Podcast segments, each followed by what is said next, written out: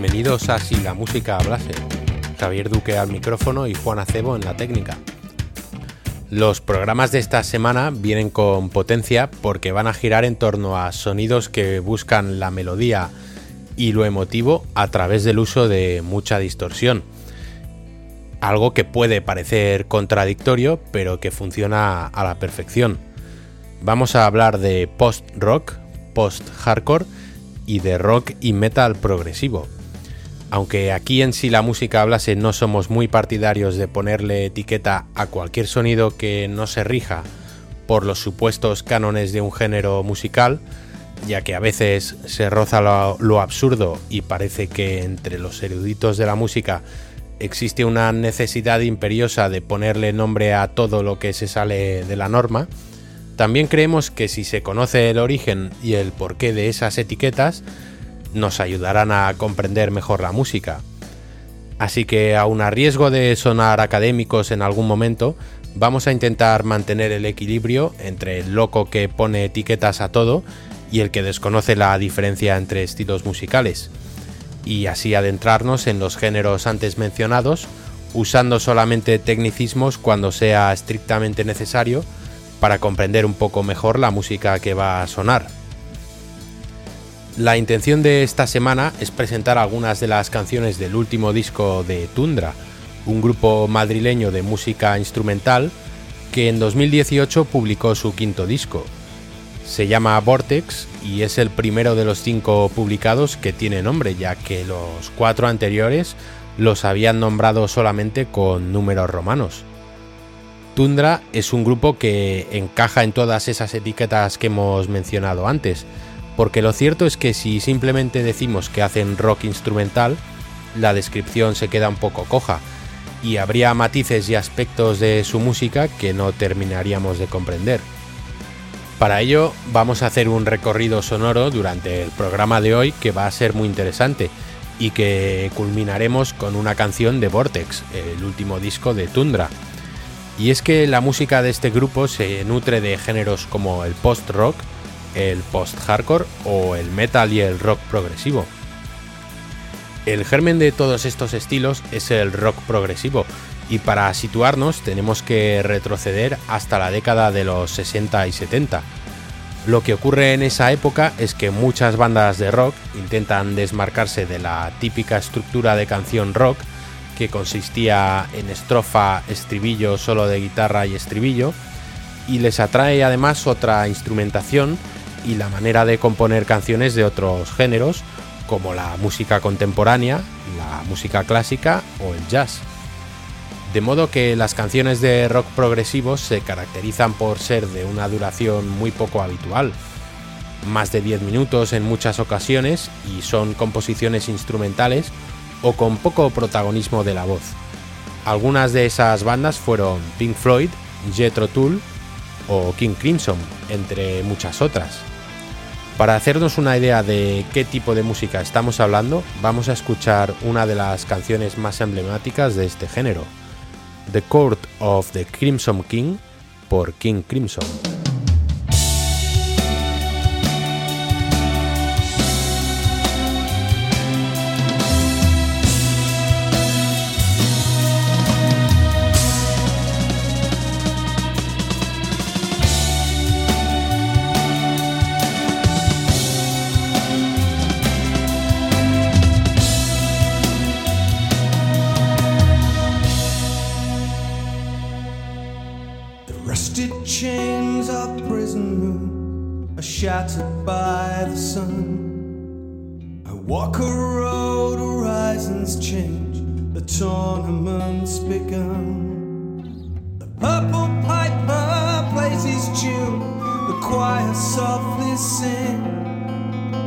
Lullabies in an ancient tongue, for the court of the crimson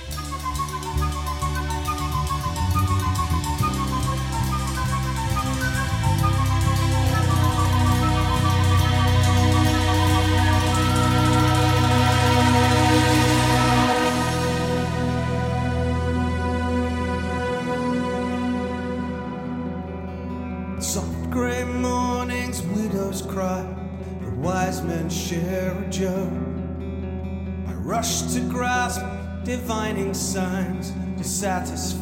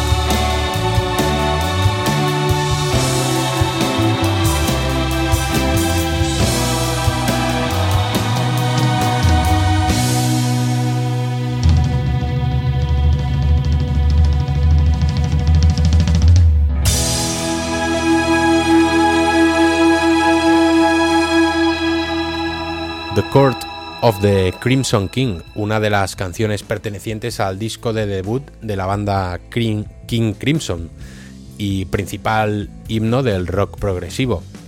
Y tras este primer contacto con el rock progresivo de finales de los 60 y primeros de los 70, vamos a seguir poniéndonos en situación. En Inglaterra, a mediados y finales de los años 70, se produce una revolución musical en respuesta a ese proceso de sofisticación que había sufrido la música con el rock progresivo. En un clima de depresión socioeconómica surge el punk, un nuevo movimiento que responde al rock progresivo con canciones en un principio poco trabajadas, cortas y con letras contestatarias ante el poder político. La juventud de ese momento demanda inmediatez, quiere mensajes directos y toma como lema el hazlo tú mismo. No hace falta ser un gran músico si lo que tienes que decir es importante. El surgimiento del punk, que prácticamente lo eclipsó todo, en cierto modo propició la caída de la popularidad de las bandas de rock progresivo y tomó protagonismo frente a otros géneros. En un principio el punk bebe del rock y de la música mod, que es el movimiento contestatario anterior al punk y va evolucionando en distintas direcciones.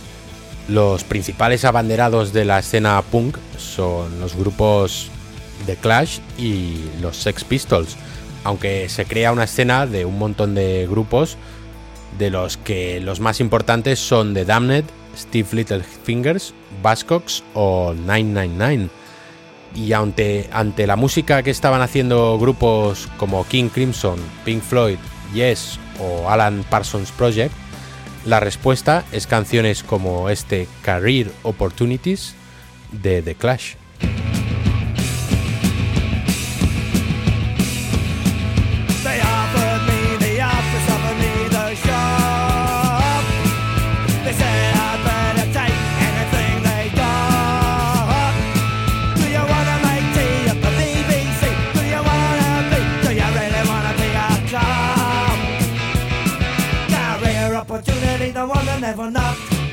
Job they offer used to keep you up the dock. Career opportunity, the one that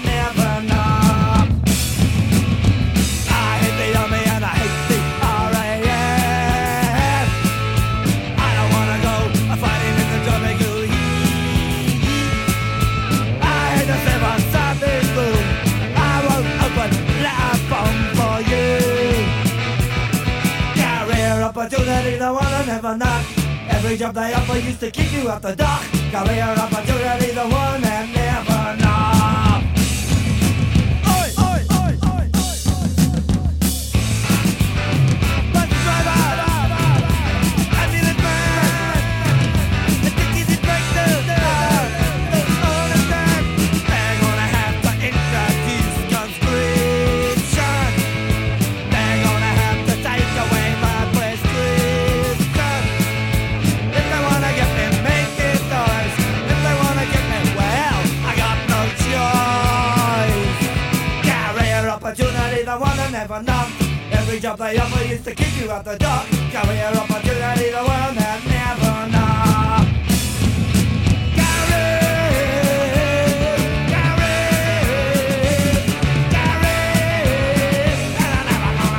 Career Opportunities de The Clash, incluida en su primer y homónimo disco.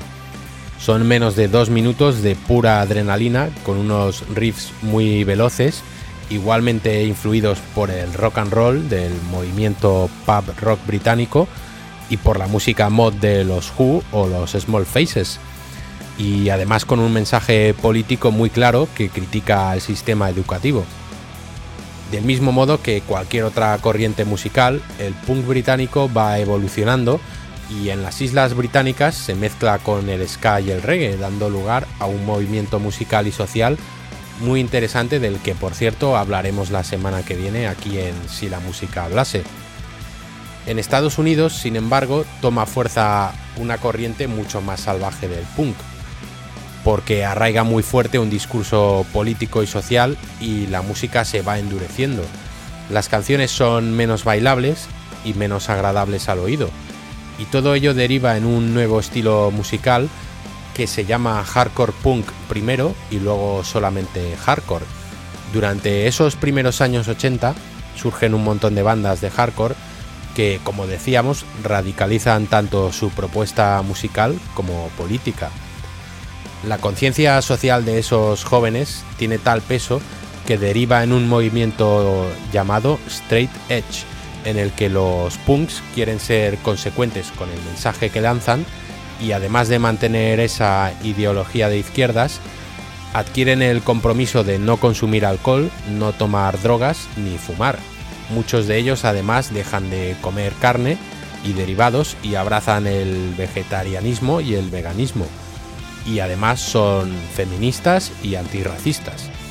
La principal escena del hardcore en Estados Unidos tiene su origen en la capital, en Washington DC, con bandas como Bad Brains, State of Alert, Scream o Minor Threat, grupo del que vamos a escuchar una canción llamada Small Man Big Mouth. Si la canción que hemos escuchado de The Clash os ha parecido corta, rápida y llena de rabia, esta lo es todavía más. 57 segundos de puro hardcore americano.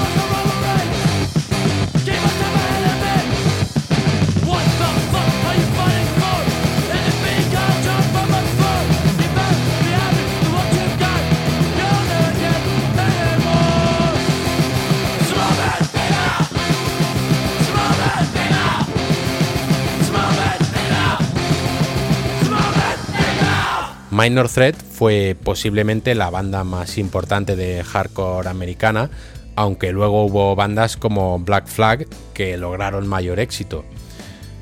Pero fue Minor Threat quienes sentaron las bases de cómo se debía hacer este tipo de música. Canciones muy cortas y rápidas y como decimos, todo ello respaldado por un mensaje político muy estricto. De hecho, otra de sus máximas es el DIY, el hazlo tú mismo del que hablábamos antes, que consiste en autogestionar todo el proceso de creación y divulgación del producto musical. Para ello, Minor Threat crearon Discord, una discográfica para sacar sus discos y que terminará convirtiéndose en un referente del hardcore americano, ya que publicarán a muchas de las bandas de la escena y durante esa década de los años 80 el hardcore va evolucionando en distintas direcciones hasta que a principios de los 90 surgen unos cuantos subgéneros. El mensaje político no se deja de lado, pero en las letras también se habla de sentimientos desde un prisma no social y más personal, por lo que nace un nuevo género que se llama Emotional Hardcore, también conocido como emocore o simplemente emo una etiqueta que por cierto las propias bandas rechazan ya que creen, que en la rabia y en el discurso político también hay un componente emocional. A pesar de ese rechazo, la etiqueta se asentaría, y paralelamente al emo también toman forma otros subgéneros como el hardcore melódico que arraiga con fuerza en California. Y todos estos subgéneros de los que hablamos se engloban en la etiqueta post-hardcore, y curiosamente el post-hardcore tiene como característica e influencia principal el rock progresivo. Y decimos curiosamente porque si hacemos el viaje atrás en el tiempo, el hardcore viene del punk y el punk rompe con el rock progresivo. La banda más importante de post-hardcore es Fugazi, que nace, por cierto, de las cenizas de Minor Threat, la banda que acabamos de escuchar ya que Ian McKay es el líder de ambos grupos. Una de las canciones más representativas de todo esto que acabamos de contar es By You, incluida en el disco Red Medicine del año 95. By You tiene esos elementos característicos del post-hardcore que hemos contado. Canciones un poco más largas, con ambientaciones sonoras elaboradas, pero con esa herencia del hardcore que le aporta a través de la distorsión extrema una sensación de claustrofobia a las canciones.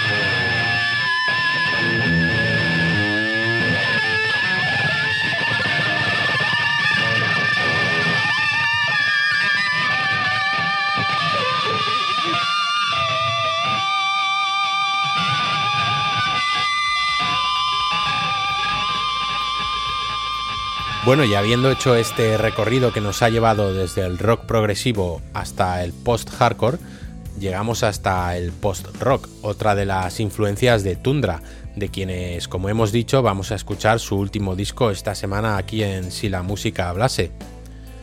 El post-rock es un término que describe el tipo de música que hacen algunos grupos de rock, en el que incluyen ritmos y armonías que no son propias del género y que además se dejan influenciar por otros estilos musicales.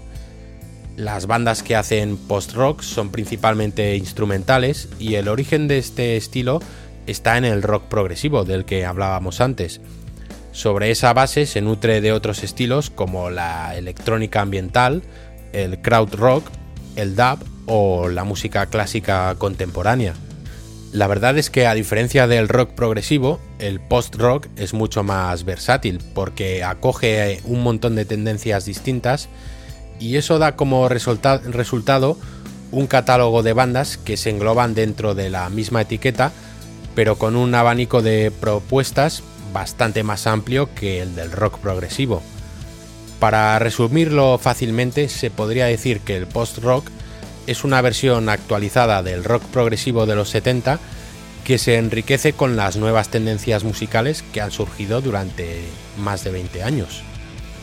Algunas de las bandas más interesantes de la escena post-rock son Mogwai, Godspeed You Black Emperor o Explosions in the Sky, una banda de Texas de quienes vamos a escuchar Last Known Surroundings.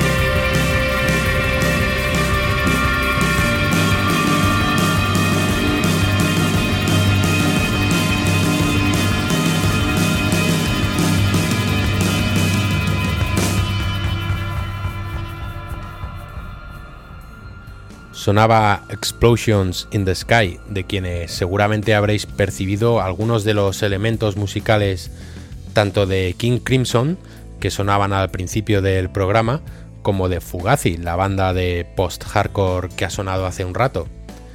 Y por último, y para completar el elenco de influencias de una banda como Tundra, llegamos al metal progresivo, la verdad es que este género no tiene mucha complicación, sobre todo habiendo explicado ya en qué consiste el rock progresivo.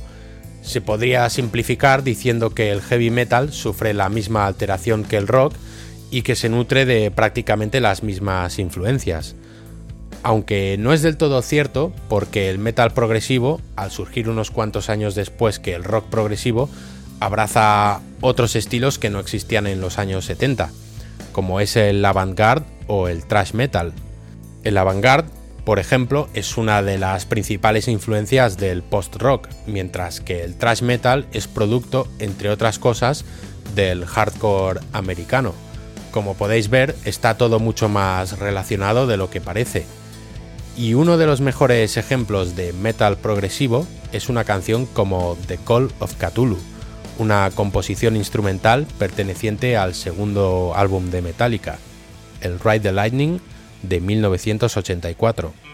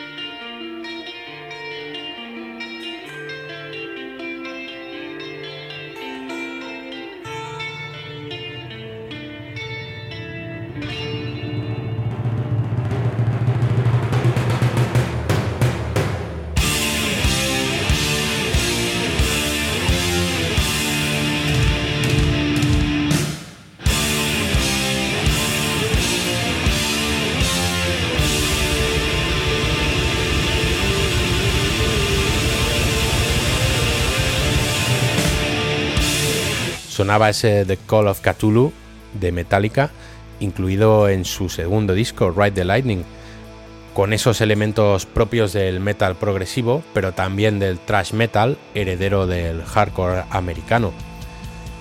Compuesta principalmente por el bajista Cliff Barton y por el guitarrista Dave Mustaine, el primero de la banda, que después fue sustituido por Kirk Hammett, quien es el que toca además la guitarra en la grabación. Así que con el post-rock, el post-hardcore y el metal progresivo como ingredientes principales, se compone la música de grupos como Tundra. El jueves seguiremos descubriendo la música de esta banda, además de algunos de los grupos pioneros del post-hardcore en el Estado español, así que no faltéis a la cita. La canción que vamos a escuchar se llama Tuareg y vamos a poder apreciar varias de esas características que hemos estado contando durante el programa de hoy. Música instrumental de larga duración, melodías y ritmos poco comunes, distorsión emocional, velocidad y peso metálico frente al detallismo intimista, además de una estructura que puede parecer casi anárquica. Distinguidos oyentes, señoras y señores, amigos y enemigos, gracias por estar al otro lado y hasta siempre.